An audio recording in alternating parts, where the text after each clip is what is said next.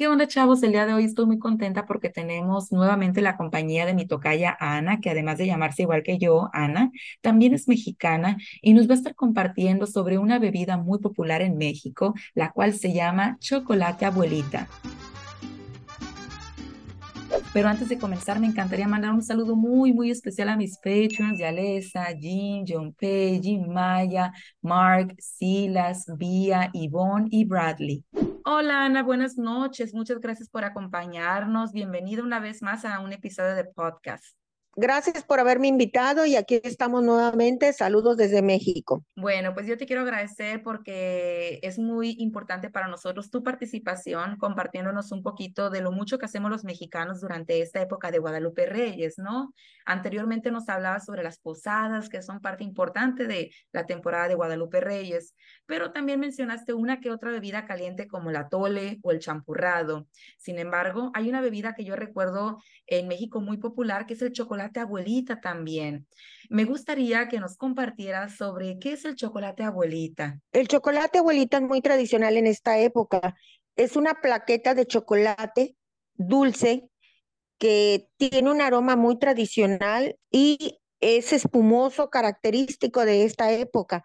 El nombre de, de chocolate abuelita viene de que tiene de imagen una abuelita, una actriz de cine de la época de oro, de la época de oro, doña Sara García, y se le quedó tradicionalmente como el chocolate abuelita que todos conocemos. Cuando alguien va al súper y quiere comprar un chocolate, decimos, tráete el chocolate abuelita, porque trae la imagen de esa actriz.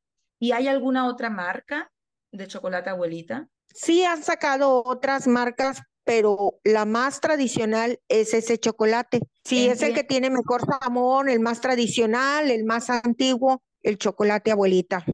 ¿Y cuándo se bebe este chocolate comúnmente? ¿Hay una fecha en específico que se deba de beber o una temporada, un mes? Se podría tomar durante todo el año, pero como es una bebida caliente por lo regular, en México la tomamos más en los meses de invierno ¿Por qué? Porque se tiene que tomar caliente para que tenga un buen sabor.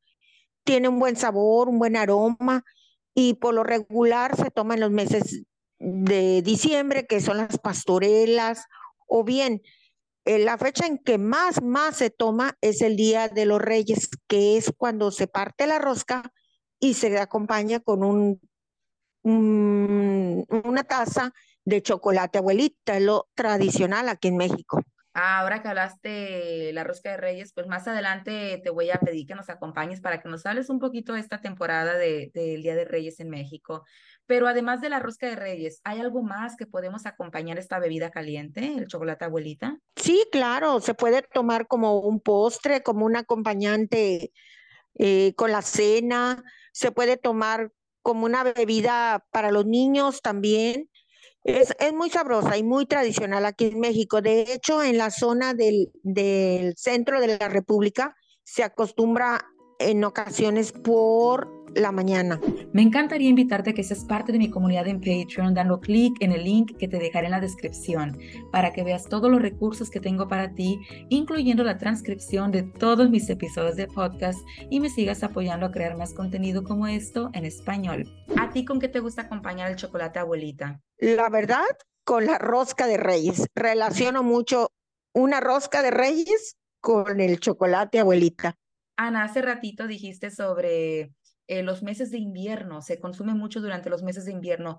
Dinos, por favor, ¿cuáles son los meses de invierno para los mexicanos? Eh, para los mexicanos, aquí la época del invierno inicia el 22 de diciembre y termina el 20 de marzo. Por lo tanto, viene siendo diciembre, parte de diciembre, enero, febrero y parte de marzo. Por lo tanto, aquí en México son los meses de más frío y se antoja más todas las bebidas calientes.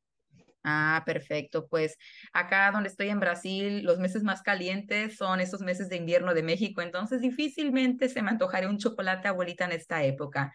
Probablemente un chocolate abuelita, pero versión fría, versión helada, pero no caliente, porque ya hace mucho calor aquí. Sí, por acá también ya empezó a salir la marca, empezó a sacar una bebida fría eh, de chocolate abuelita, pero no tiene el éxito que el chocolate abuelita caliente, que es el de mejor sabor, aroma Y tradición. Y pues tradición, tradición, porque todos relacionamos chocolate abuelita y sentimos el aroma de la estufa que está oliendo a ese olor tradicional. Ay, pues sí, me imagino. Qué recuerdos, Ana. Pues te agradezco mucho por compartirnos de esta tradicional bebida mexicana que es muy importante, el chocolate abuelita, ¿de acuerdo? Sí, gracias por haberme invitado. De nada, pues nos vemos en un próximo episodio con más relacionado a esta época tan bonita en México que conocemos como Guadalupe Reyes. Un saludo, Ana, que estén bien, buenas tardes y hasta la próxima. Gracias, hasta la próxima. Bueno, te agradezco por llegar hasta aquí. No olvides que si te gustaría ver contenido como esto todos los días, puedes hacerlo a través de mis otras redes sociales. Te dejaré el link en la descripción. Cuídate mucho, te mando un gran saludo y nos vemos luego. Bye bye.